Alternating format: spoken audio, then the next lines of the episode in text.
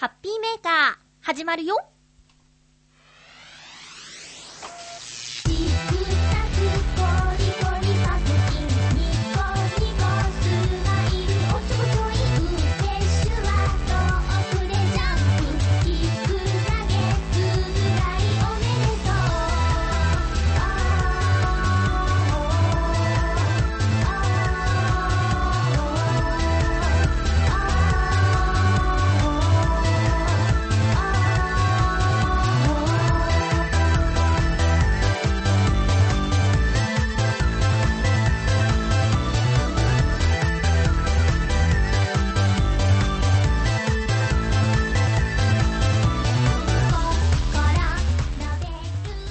6月28日、まゆっちょのハッピーメーカー。この番組は、ハッピーな時間を一緒に過ごしましょうというコンセプトのもと、ちょあへよ .com のサポートでお届けしております。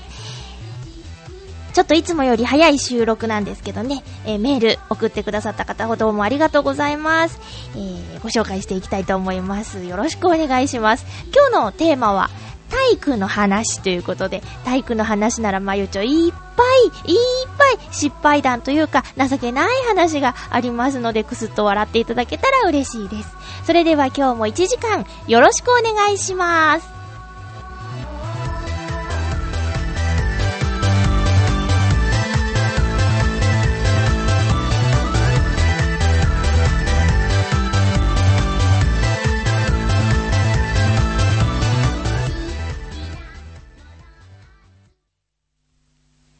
改めまして、ハッピーまゆちょこと、あませまゆです。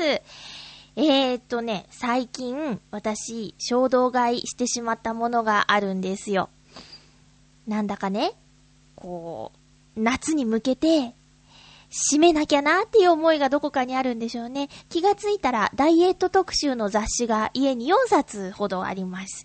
えー、これはね、買っただけでまだ開いてないっていうとっても悲しい状況なんですけど、でもね、もう今年こそ本当にこのぽちゃっとしたお腹をなんとかしたいなという気持ちはあって、で、食事制限よりも筋肉をつけなきゃっていうところまで分かってるんですけど、なかなかね、スタート、明日から、来週から、明日から来週からなんて言ってずるずるこんなところまで来てしまって、もう来週は7月に入っちゃいますよ。特にね、海とかプールに行くとか、そんな露出のあるようなお腹を出す格好をね、したりする予定はないんですけど、もう今この体型だったらそのうちどうなっちゃうんだっていう危機感は一応ありますのでね、えー、この夏というか今年はお腹をせめてへこます、えー、割る以前にですね、平らにするということを目標に 頑張りたいなと思います。一応ね、買ったんでね、えー、いくつかは実行しないとなと思ってます。とりあえず、去年買ったターザンっていう雑誌の腹をへこます特集では、えー、書いてあるトレーニングの腹筋が何一つできなかったというね、悲しい結果があるんでね、え私多分腹筋がないんだと思います。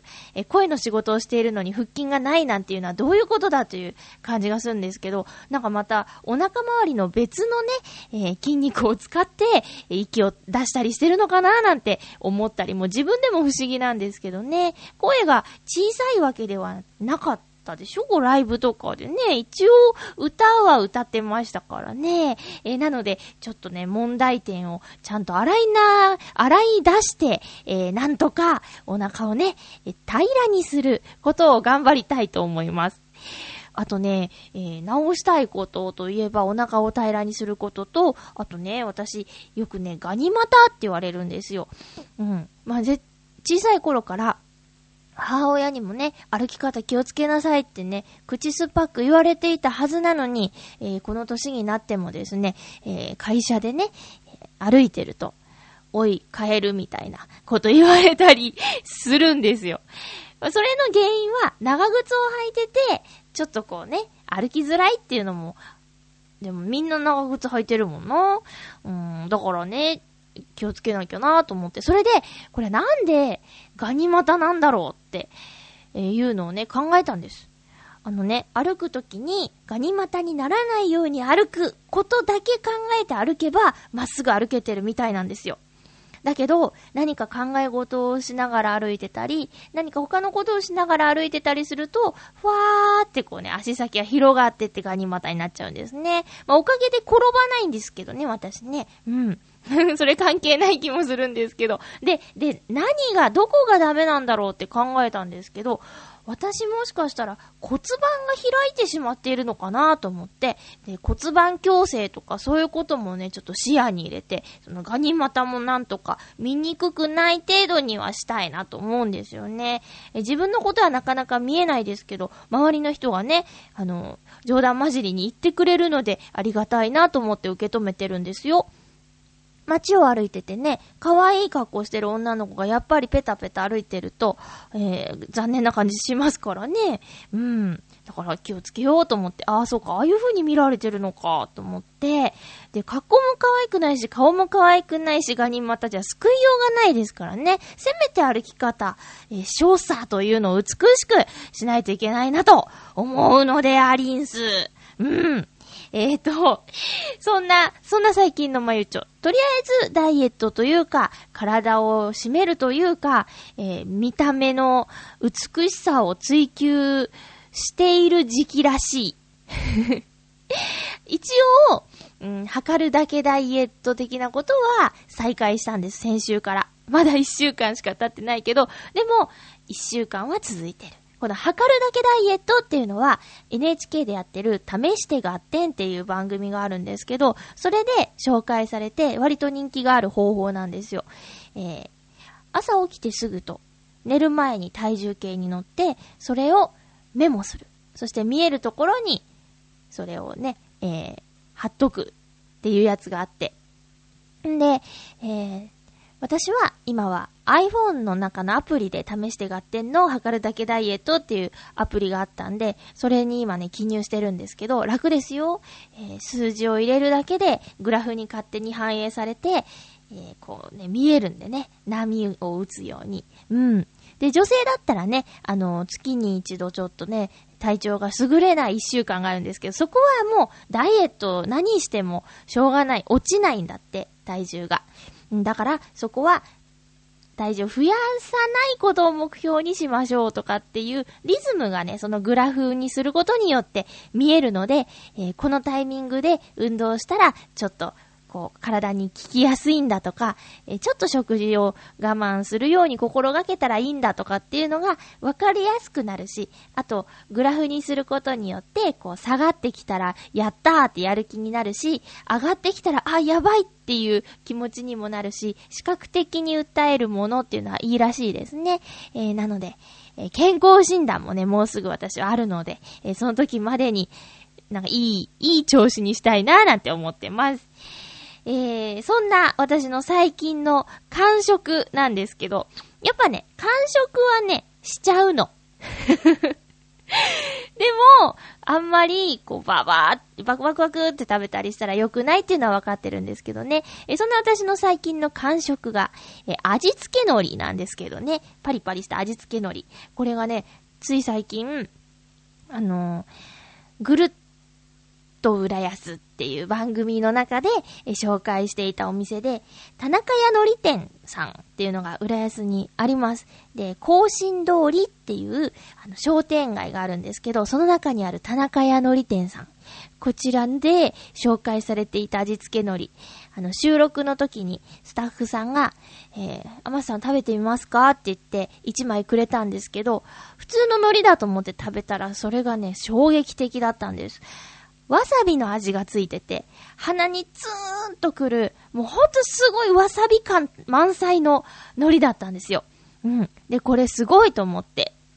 で、自宅用と友達用と買いに行ったんですけど、あのー、そこでね、田中屋のり店さんに行った時にちょっと面白かったことがあって、えこんにちはってガラガラって、横に引く扉なんですけど、ガラガラって入ったら、あいらっしゃいみたいな声かけてくれて、で、ぐるっと浦安見てきましたって声かけたら、あ、今ちょうどやってるのよなんて言って、あの、お店のね、お母さんが、テレビを見てたんですけど、そこでちょうど見てたのが、あの、ぐるっと浦安だったって言って。で、私、これで喋ってるんですって。言って、言ったら、あら、不思議ね、面白いわねって言って、50円おまけしてくれたんですけどね。そんな田中屋のり店さんの味付け海苔が最近の私の感触なんです。で、あまりにも面白美味しいので、会社のね、お友達に、誕生日プレゼントをくれたお友達に、あの、お礼としてですね、えー、持ってったんですけど、これがね、また大好評で、あのー、お酒のあてにしてるんだとか言ってくれたりして、えー、結構、なんか、好評ですよ。で、また別の日に買いに行って、えー、今度はもっとたくさん買って、いつでも誰にでもあげられるようにですね、持ってるんですよ。うん。ぜひ、皆さん、浦安に来たら、田中屋海苔店さんの海苔を食べてみてください。えー、他にもね、普通の一般的な味付け海苔。それから、明太子の味付け海苔もあるんです。ただね、明太子の味付け海苔と普通の味付け海苔は、刺激が少ないので、もう止まらないんですよね。バリバリバリって、もうずっと食べ続けてしまうんですよ。で、それはやっぱりね、塩分取りすぎっていうことになって良くない。よねうん。だからね、わさびぐらい刺激があった方が、ちびちび食べられていいと思うんです。で、お店のお母さんの美味しい食べ方の紹介としては、えチーズにその海苔を巻いたり、あとかまぼことか、ちくわとかに海苔を巻いて食べると、それだけで一品のおつまみになるんだよって言って教えてくれましたよ。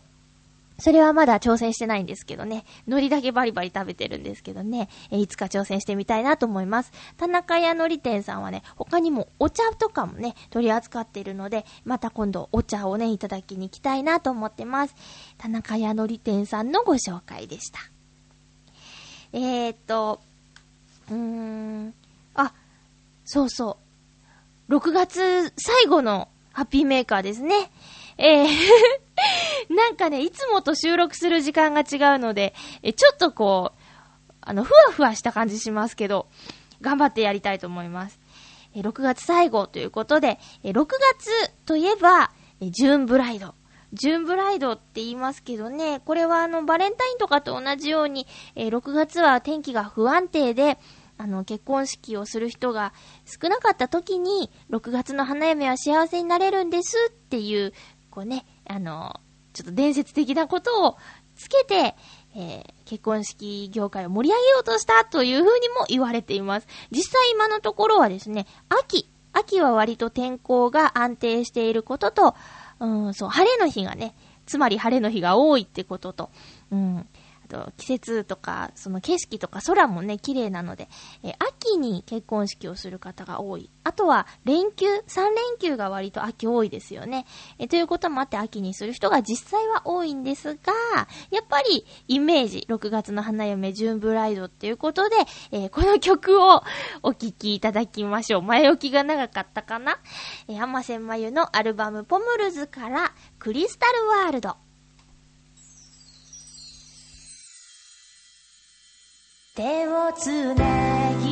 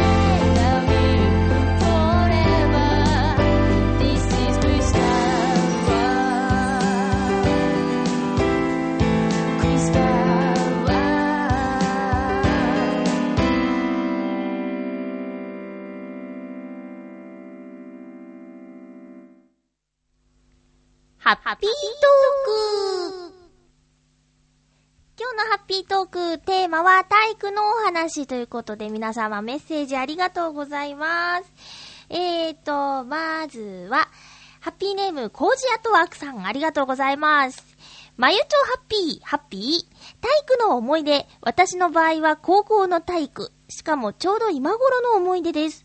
私の高校では1年生は夏休みの間の1ヶ月、午後の授業はすべて水泳となり、何が何でも1000メートルのタイムを取れるようになることが目標でした。タイムは遅くていいのですが、足がついたらダメで、要は1000メートル泳げるようになれということです。すごいね。私は水泳が苦手だったのですが、この授業のおかげでむしろ得意になることができました。泳ぎが得意な友人はさっさとタイムを取ってしまい遊んでいるのに、自分は延々泳いでいたりと、やっている時は辛かったのですが、今はいい思い出です。ところで、まゆっちょは最近泳いでますか？ということです。ありがとうございます。これは、午後の授業すべて水泳にして、他の、こう、なんていうのかな、コマ数は、どっかで、何？調整とかできんのかな？他の授業が救急になっちゃったりしないんでしょうかねすごいですね。まあ、1年生だけですけどね。1000メートル。はあ、私、50メートルギリギリ行けたよ。あの、高校では、水泳はなかったです。ああ、プールが学校になかったです。なかったですね。うん。へえ、なので私は、うーん、泳ぐっていうのは、こうなんか、何メートルとかって測ったりして泳いだのは、もう中学校以来経験がないことですね。水遊び程度なら2年前にやったのが最後ですかね。うん。えーと、そうなの。びっくりしました。ここ、え、もし、こう、泳げないっていう人だっているでしょう。だ、絶対やんなきゃダメなのかな。こう練習しても、最終的にちょっと、1000メートルってすごいですよ。私その50メートルっていうのは、確か、小学校の時、かな小学校の時に、50メートル。25メートルプールを往復しようみたいなことをね、やってたと思うんですけど、私ね、ほんと泳げなくて、あの、クロールやっててもだんだん体が下に沈んでいくし、あと、平泳ぎはなんか本当に溺れてる人みたいになっちゃうし、えーなんとか犬かきで50メートル泳いだというか、たどり着いたみたいな感じなんですけどね。え小学校の時はそういう風に泳ぎがちょっと苦手な人がですね、え夏休みの間、特別訓練をしなければいけないっていうのがあって、え常連でした。うん。その、なんだろう、目標の、うーん、えー何メートルっていうところに到達しない子は、えー行かなきゃいけなかったんですけども、夏休みに学校行きたくないから、もう頑張るんですけどね、もうギリギリアウトとか結構やりましたよ。中学校の水泳の思い出っていうのはね、あのー、1年生、2年生の時かな、えー水不足で、プール、水泳の授業がね、なしになったんですよ。うん。で、あんま好きじゃなかったから、やったーなんて思ってて、で、3年生になって、えー水泳の授業が再開されたんですけど、スクール水着なんてそんななんかね、あの、家で来たりしないし、あのーなんだろう、ね、授業が始まるよっていう日まで、まあ、閉まってあったりするですよ。で、じゃあ今日は1年ぶりの体育の授業だって言って、みんなで更衣室で着替えるときに、おっと着れないっていうね、1年生の時に買った水着なんですけど、この2年生で着ないで3年生になった時に、なんか体が大きくなってて、その、着れなくて、急遽体調が悪いっていう理由をつけて、サボったことありますね。で、もうね、そんな数回しか着ないのに、水着買ってってすごく言いにくくて、なんか、どうしたんだっけ結局。体育出なかったのかななんかね、そんな思い出がありますね。うん。あとは、小学校の時に最初に買ったスクール水着は、あの、ダボっとしてるっていうか、なんかこう、水をいっぱい吸って、重たくなっちゃうような素材だったんですけど、えー、っとね、何年生、5年生、6年生ぐらいかな、あの、新素材の水着が発売されて、えー、なんか名前もかっこよかったんだよね。早く泳げるよっていうような名前だったの。うん。で、それはなんか、ツルツルの薄い生地になってて、お水もそんなに含まないような、水がついてもすぐ乾いちゃうような、なんだっけ？あれをなんか着てたらかっこいいみたいな感じでね。うん。買ってもらったんですけど、まあ、それ以前の問題でしたね。タイムを競うっていうよりも、まあ、とりあえずその距離泳げるかどうかっていうところが問題の私だったんですけど、そんなのもありましたよ。あとは、水泳帽をね、変な風に被って笑わせる男子がいたりね。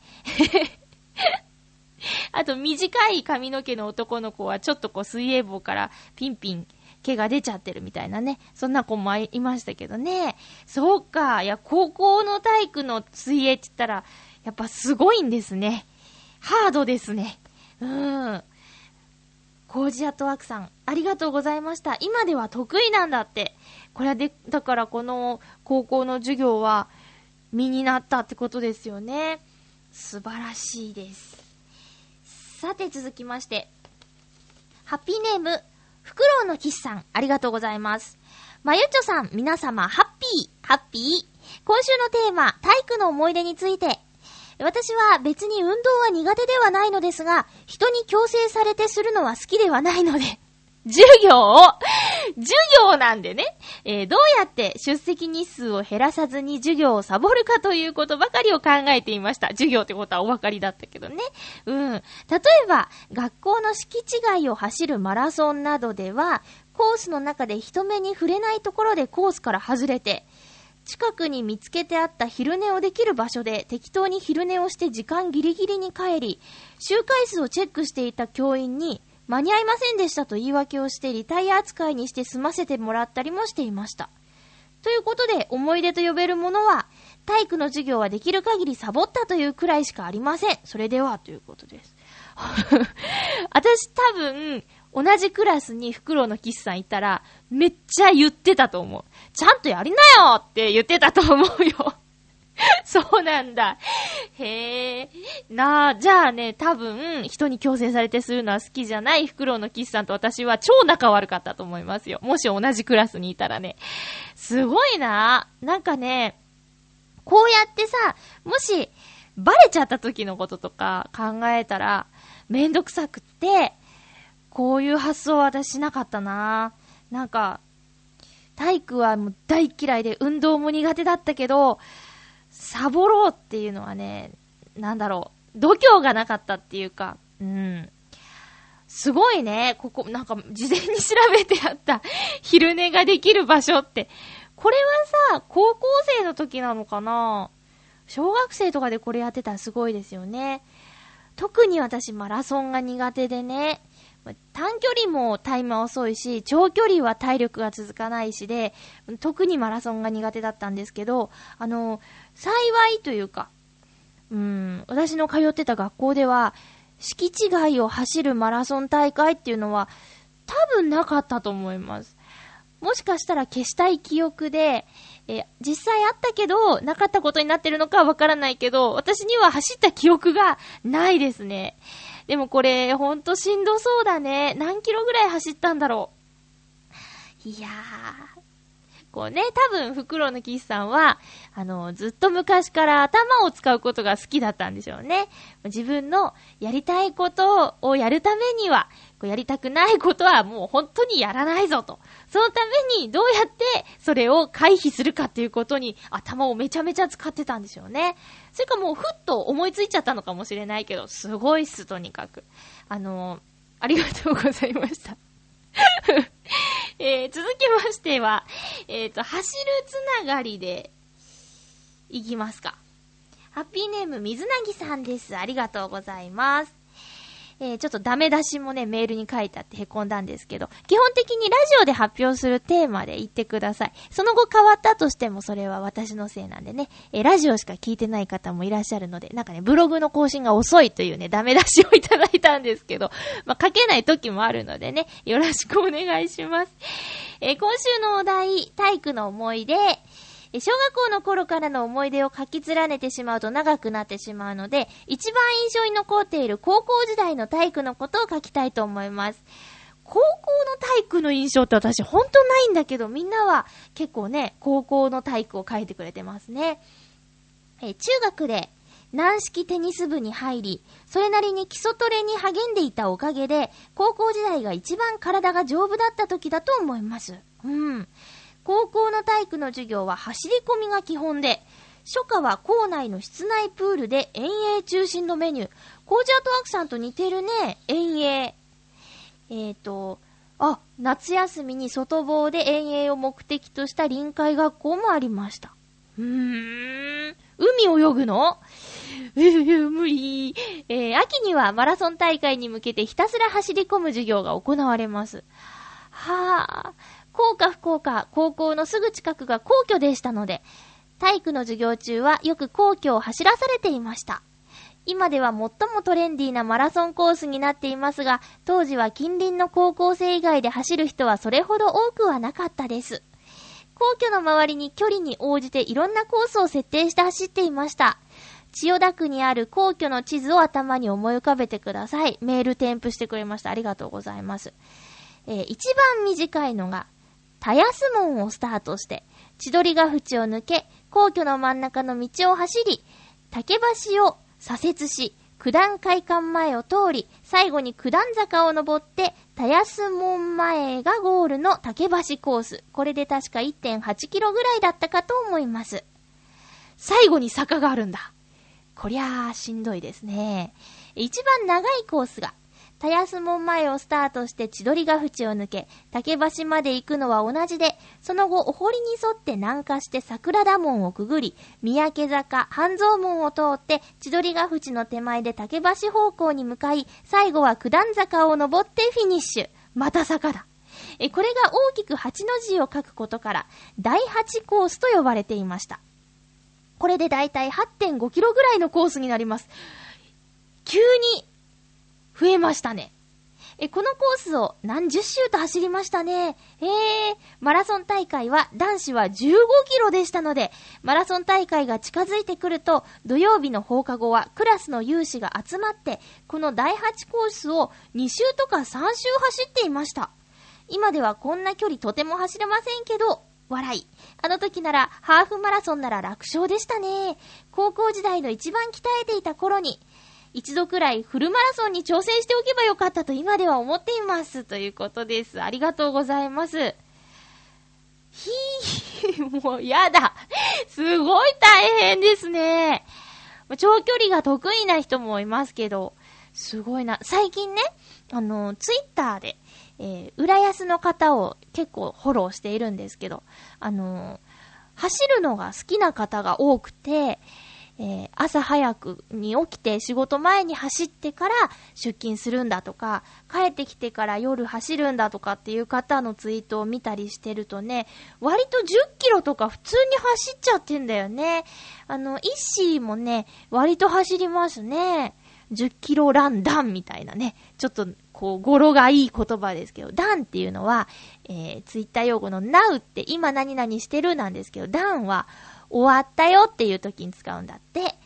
えー、っと、すごい、すごい、すごい。あの、私が多分、人生で一番長く走ったのが、えー、体力測定の持久走っていうやつの1.5キロだと思います。うん。1.5キロ走らなきゃいけなかったんです。それもね、あの、な、校庭のトラックっていうんですかね。ぐるぐるぐるぐる同じところを走ったんですけど、あれ ?1.5 キロだったっけ？なんか男子と女子で距離が違うんだよね。で、1.5じゃないかな女子は1キロかななんかとにかくもうその時は、最後から数えた方が早い人だったし、もう走り終わってからもう空がぐるぐる回ってて、なんかね、脈を自分で数えなきゃいけないんですよ。小学生のそんなのよく当てにしてたなと思うんですけど、まあ、それもなんかうつろでね、よく覚えてないみたいな感じのが最長なので、8.5キロっていうのはね、すごいですね。ただ、もしかしたらなんですけど、遅いかもしれないんだけど、この、いい景色の場所じゃないですか。あの、春には桜が咲くし、こう、なんだろう、緑がいっぱいで、都内なのに緑がいっぱいで、で、そういう景色を見ながら走るんだったら、割と楽しく行けるのかなーなんてね。え、ただし、もう歩いてる人に抜かされるぐらいの速度かもしれないですよ。うん、ビジネス街を歩く方はね、早いんでね、それよりも遅い走りかもしれないですけどね。え、水なぎさんありがとうございます。みんな高校すごいね。私、高校はね、あの、女子校だったんですけど、割と運動が盛んな女子校だったんですよ。で、特にバレーボール部は全国大会に何度も出場してるし、卓球部とか強かったり、バスケもそれなりにやってたんじゃないかな。で、そういう部活の顧問の先生が体育の先生だったりするんで、卓球が多かった気がしますね。うちの高校の体育の授業って。卓球をね、やったらやってました。あのー、体育館は3つあったんですけど、校庭がない学校だったんですよ。うん。なので、その走ったりっていうのは割となくて、私はすごく嬉しい学校でした。そう、さっきも言ったけど、プールもないし、校庭もないし。うん。なのでね、早く走れとかね、そういうことがなかったですね。もうただ本当にバレーボール、あと、卓球、バスケ、多かったですね。うん。その辺かな。なのでなんか、高校の体育の授業は、うーん、で、なんだろう。ちょっと楽しいみたいな 感じだったかな。で、ちょっと気を抜いて、えへへなんてやってると、真面目にやれみたいな感じで、厳しい市内持った先生に、怒鳴られるみたいな。それぐらいかな。でも先生がいないときは、ははーなんて言ってね、卓球やってましたよ。上達なんか一切しなかったですけどね。うん。しんどかったのはやっぱりね、あのー、小学校、いや、中学校の方が強い、辛いかな。あのー、いや、鉄棒うん、鉄棒が大嫌いでね、逆上がりできませんでした。あとね、飛び箱、飛べませんでした。えーとね、小学校の時と中学校の時では、飛び箱の長さが変わるでしょ？もう全然中学校のって大きいじゃないですか。で、小学校の時、やっと6段が飛べるようになったと思って、中学校にイエーイって言ったら、大きさが違って、あれをね、超えられた試しがないですね。で、これはもう勇気だからみたいな感じで先生に言われて、思いっきり踏み込んで、バーンと手をね、あの、ついて、こう、体を前に持ってくんだみたいなアドバイスはね、わかるんだけど、それができたら苦労しないよみたいな感じでね。えー、あとはね、すごく怖くなっちゃったのが、目の前で飛び箱をしてる時に骨折しちゃった子がいたあの腕をね、うん。青い顔ってあのことを言うんだっていうのはね、今でも覚えてるんだけど、あとあの、音。バキっていう音と、あの、もう顔面蒼白っていう顔を見たら、ああ、しくじったらああいうことになっちゃうの？なんて言って、なんかできなくなっちゃったかな？うん。あと、マット運動。マット運動も苦手だし、こう、倒立とかさ、なんか、あるじゃん。で、後ろ回りとかできなくて、もう、マット系、鉄棒系、あと何？平均台なんか使ってなんかやってたよね。そういうのね、本当に苦手でしたね。個人種目がすごい苦手。えー、体力測定とかって毎年やってたんですけど、あれで好きだったのはソフトボール投げっていう、ソフトボールを持って、えー、遠くに投げるんですけど、どれだけ飛ぶかっていうね、それぐらいですよ。それは、なんだろう、平均か平均より上行けてたんです。うん。あとはもう、走るのだって、あの、10秒より早かったのは9.8を1回取っただけだし、もうほんと嫌になっちゃうよね。や、やだやだやだやだ言ってるけど。あ、でもね、楽しかったのは、あの、集団でやるやつ。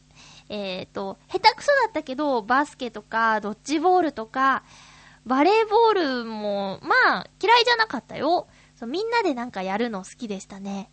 えー、いかに、こう、なんだろう、邪魔をしないようにいるか、みたいなね、ことはやってましたけどね。うん。体育ね。今はさ、どんなことやってるんだろうね。うん。運動会近づくとその運動会の演目のためのことをやったりするけど、そうじゃないときは、あ雨が降ったら外じゃなくなって体育館になるとか、なんか、ね、そういうちょっとドキドキ感もあったかな。今日どうなるんだろうみたいなね。うん。で、プールもね、あの、距離を泳いだりひたすら泳ぐのは苦手だったけど、小学校の時かな、あの、とりあえずやることやったら、先生がね、そうめん流しっていうのをやろうって言うんです。で、そうめん流しって皆さんわかりますか？あ、そうめん流しまた洗濯機って言ってたかなあの、プールにみんな、あの、端っこに沿って並ぶんですよ。で、えー、四角いプールなんですけど、こう、みんなで端に立って並ぶんですね。で、よーい、ピーって言ったら、みんなで同じ方向に走る。水の中をわーって、よいしょよいしょって走るんです。走りづらいけどね。走る走る走るってやって、みんなで走ったら、渦ができるんですよ。こう、ビーって。水の渦がね。で、そこで、えー、流れに乗って、いいよって言ったり、あと反対回りって言われて、足を取られて、キャッキャキャッキャ言ってたりする、そうめん流しまたは洗濯機が大好きでした。で、自由時間とかってね、うん。そういうのはよく覚えてますね。えー、逆上がりは、あのー、なんだろう。なんでできなかったんだろう。幼稚園ぐらいまでは、あのー、普通にね、やってたんですよ。なんか、お猿さんとか行ったりしてさ、こう、変な持ち方してぐるぐる回ったりとか、なんでできなくなっちゃったんだろうね。不思議なものですが。はい。もう一つ、七星さん、ありがとうございます。まゆちょハッピー、ハッピー？体育で野球をした時の話を一つ。あ、これもやったことあるな。うん。え、私、全く運動がダメでしたので、打順は一番最後の9番でした。ピッチャーも私相手だから大丈夫だろうなぁと思ってゆっくり投げたのでしょうか。たまたまジャストミートし見事なタイムリーヒット。ボールは運動場の端っこまで行ったものでランニングホームランを取りました。その後も送りバントしたりと珍しい活躍をしたのを思い出します。9人集まるのは難しいですが、時間と左利き用のサイズの合うグローブがあったら、やってみたいですね。以上、七星の体育の時間の話でした。ということで、七星さんありがとうございます。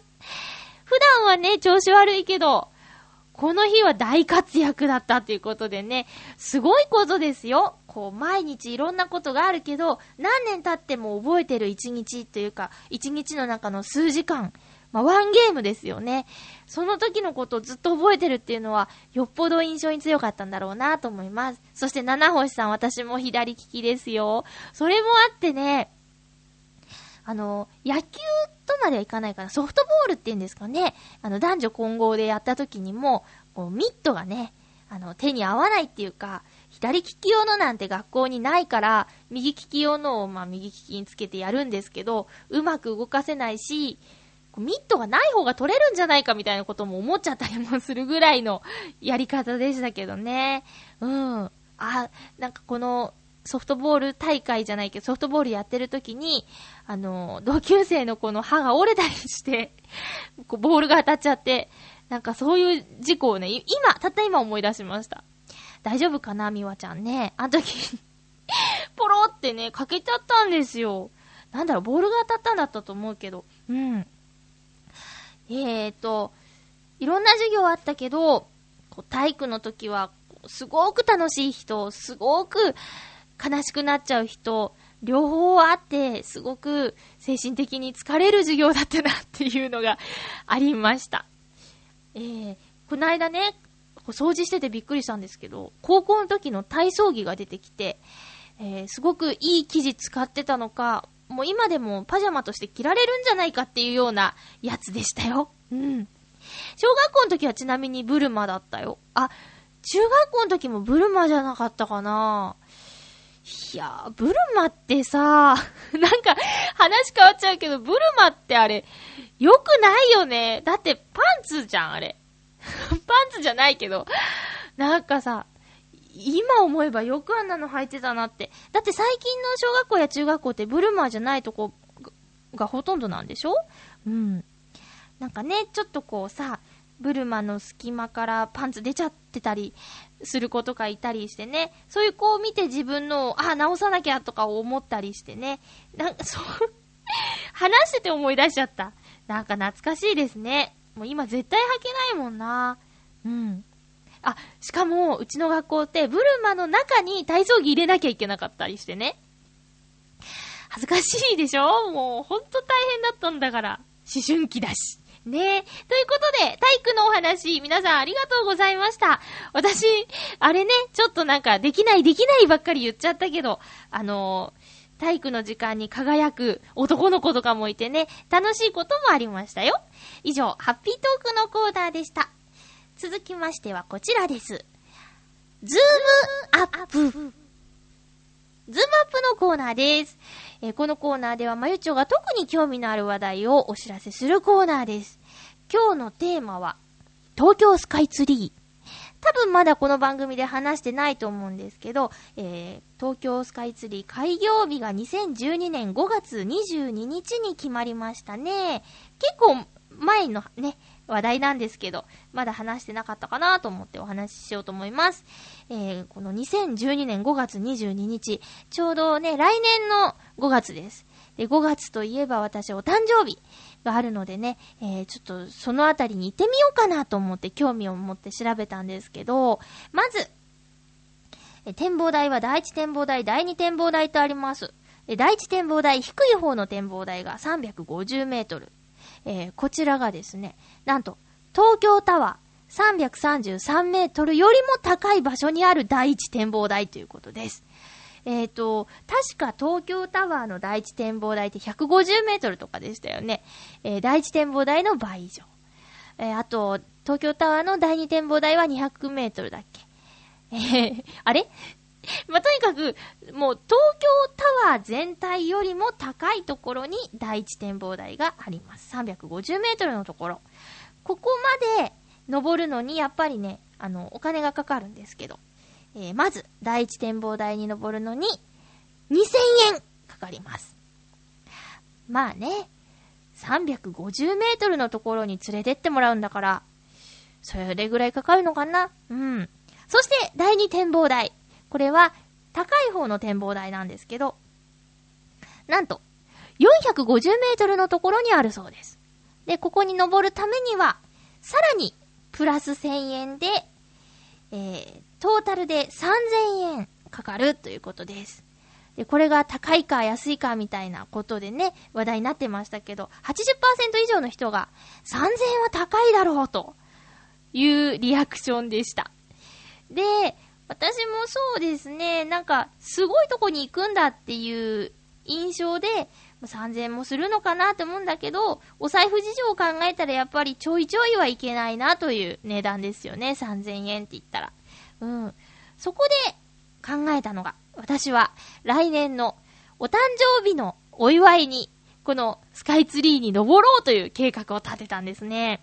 で、えーと、どうやら聞くところによると、開業から一月半から3ヶ月ぐらいは、あの、完全予約制になるっていうお話を聞きまして。これがね、いつから予約開始なのかもわからないんですけど、さらに、この予約をするときにもお金がかかるっていう話です。確か300円か500円プラスになるんですよね。で、この1ヶ月半か3ヶ月過ぎた後も、あの、優先的に入れる時間予約っていうのがね、あの、できるようにするらしいです。なので、えー、例えば、そうだな、2012年の冬行ったとしても、その時、えー、時間指定券を買うんだったら、えー、プラス300円から500円払う。そしたら、待ち時間が少なく登れるっていうものがあるらしいですよ。うん。で、今んとこ分かってないのがね、いつから予約開始なのかっていうところなんですけど、これはね、あのー、ちょっと気をつけて、えー、見てないとなと思います。えー、私の来年のお誕生日、もう1年ぐらいありますけどね、5月26日は何曜日なんでしょうかね。とっとっとっとっとっとっと。こうやってなんか行きたいところがあるっていうのはいいですね。5月26日は、おっと土曜日です 2012年の5月26日は土曜日。これは競争率が高そうですね。開業して最初の週末ってことになりますよ。これは気合を入れて予約しないといけませんね。私ね、高いところが割と好きな方だと思ってたんですけど、えー、東京タワーに昨年行った時、第二展望台でちょっと足がすくんでしまったんですよ。そんな私がスカイツリーに登っても大丈夫なのかっていうのはちょっと心配しているところなんですけれどもね。えー、でも、やっぱり世界一のタワーには登っておきたいなというのが、えー、ありますのでね、行ってみたいなと思います。まだまだ1年ぐらい先の話なんですけどね、きっとあっという間のことでしょう。2012年5月22日、東京スカイツリーが開業するというお話でした。さて、ふつおたいただいておりますのでご紹介しましょう。えー、っと、よ、よ、よ、はい。コージアットワークさんから先週いただいたメッセージについて、まゆちょハッピー、ハッピー。前回の昔の試合の記録の件ですが、バスケの試合の残り1分の話ですね。一応公式試合なので、マネージャーの取ったスコアのコピーが残っていることもあり、いくつかの試合については詳細に思い出すことができます。また、試合のビデオを見るという行為はとても辛い思い出につながります。というのも、試合記録はテレビなどで放映されるような綺麗な画像ではない上、失敗したところを繰り返し見せられたり、勝った試合でも反省点を挙げさせられたりときついことばかりだったからです。そのため自分の試合のビデオを見るくらいなら、他人の結婚式のビデオを見せられる方が100倍増しです。そりゃこれは比べ物にならないですね。え例えば、まゆっちょの場合、養成所時代のテープをみんなで聞く会を開催されてしまうくらいでしょうか。では、ということです。おー、なるほどね。やっぱりそうか、スコアが残ってたんですね。そうじゃないとね、あんな何秒何秒なんて覚えてないですよね。えーと、私の養成所時代のテープですか？テープ。うん、多分ね、いくつかあると思うけど、私はこれは別にいいですよ。というのも、あのー、私は養成所の時に、あのー、特に専門学校じゃなくて養成所の方なんですけど、えー、養成所に来る前に何もしてなかった人と、私のように、こう、専門学校の後養成所に入り直す人とっていうのがいて、かなりね、差があったんですよ。あとは、なんだろう。まあ、なんか、ちょっと、悪い言い方をすれば、家で練習してこないで先生の前で発表するような子が多いかったんですよ、同期で。同期の1年目にね。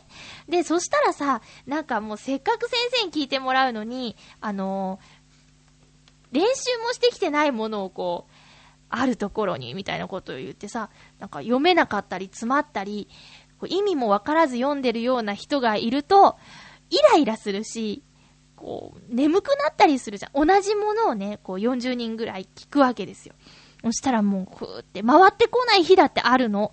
で、うまい方のものは、聞いて、先生のダメ出しとかも聞いて、自分も、にも活かそうと思ってこうメモしたり、あと上手い人のはこう録音もしたりしてね、家帰ってもう一回聞き直して自分との違いはどうだとかっていうのをやったりもするんですけど、もうほんとね、論外な方がね、半分ぐらいいたんですよ。で、私は、その、みんなもね、私と同じように眠くなっちゃったりする人がいる。で、えー、自分は養成所で何か発表するときには、一つ笑いを取ろうとか、なんかね、そういうちょっとね、ネタを仕込んで持ってってましたね。同じみんなが読む原稿でも、あの、ちゃんとその設定の範囲内で解釈をするんだけど、ちょっと面白ポイントを作ろうみたいなことをね、していってました。これはね、本当にね、あの、やってたことなので、えー、聞かれても恥ずかしくないです。まあ、確かにダメ出しとか、あと、噛んじゃったり、もう、ほんと、うまくいってたのに最後の最後で、あーとかっていうのはあるんですけど、こんなに聞かれて恥ずかしいことはないですね。まあ、少なくとも今より素敵にできた、できてたと思います。だからそれはいいんだけどね。うん。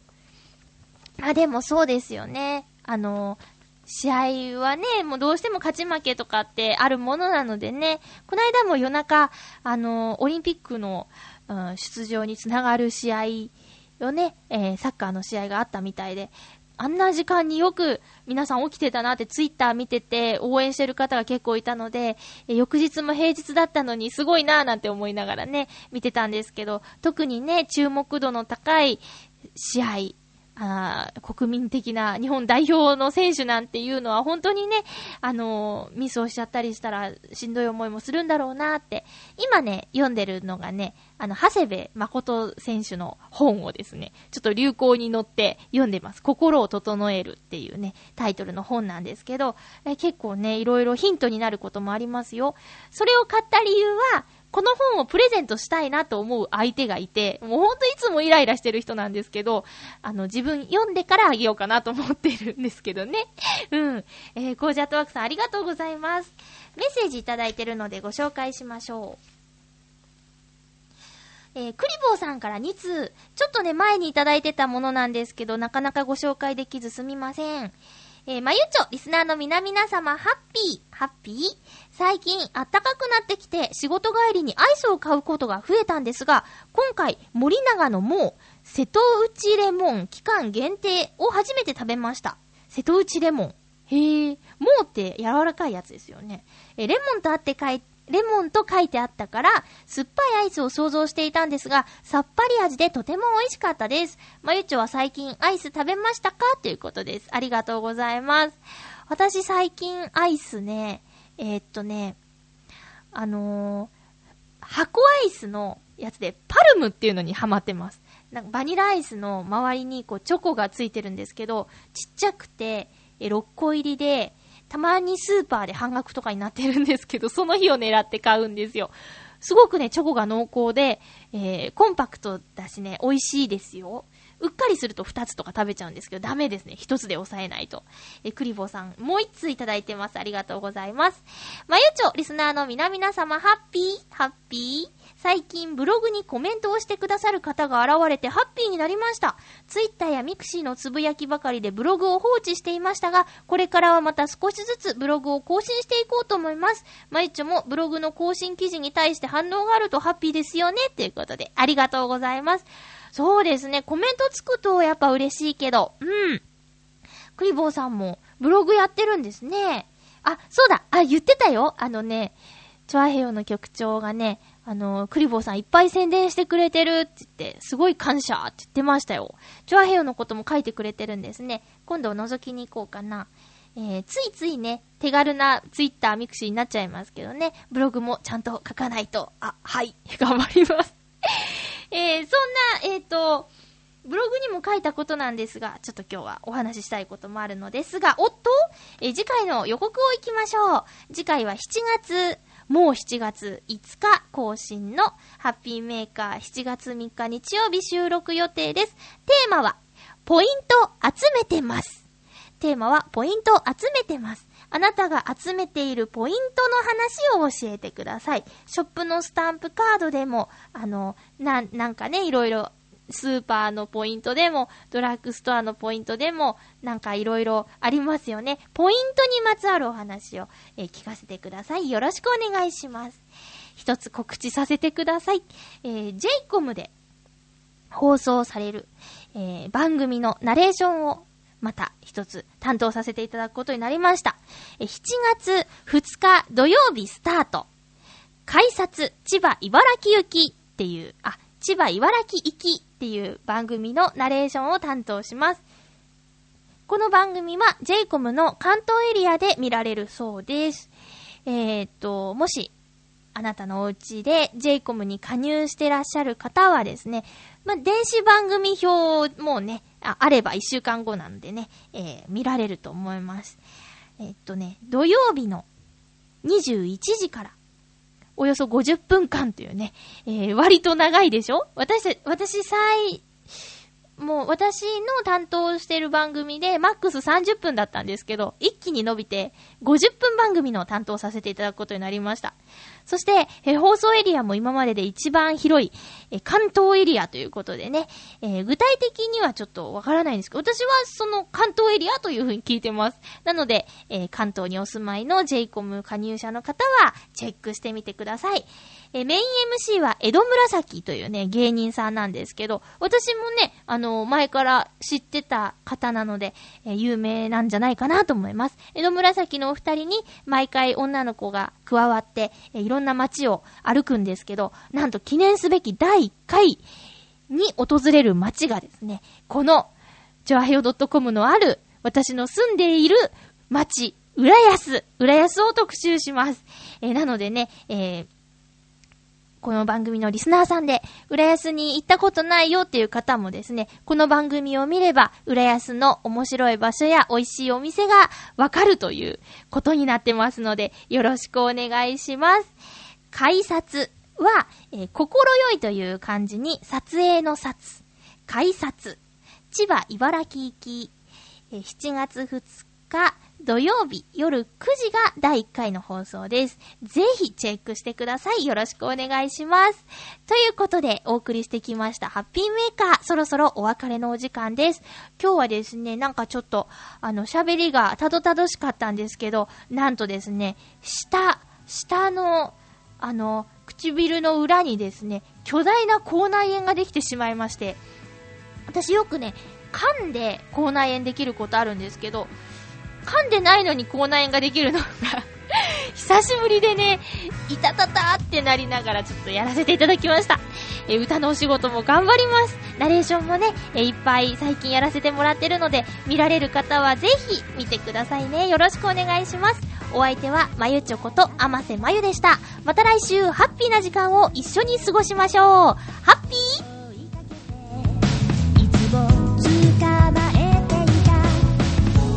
し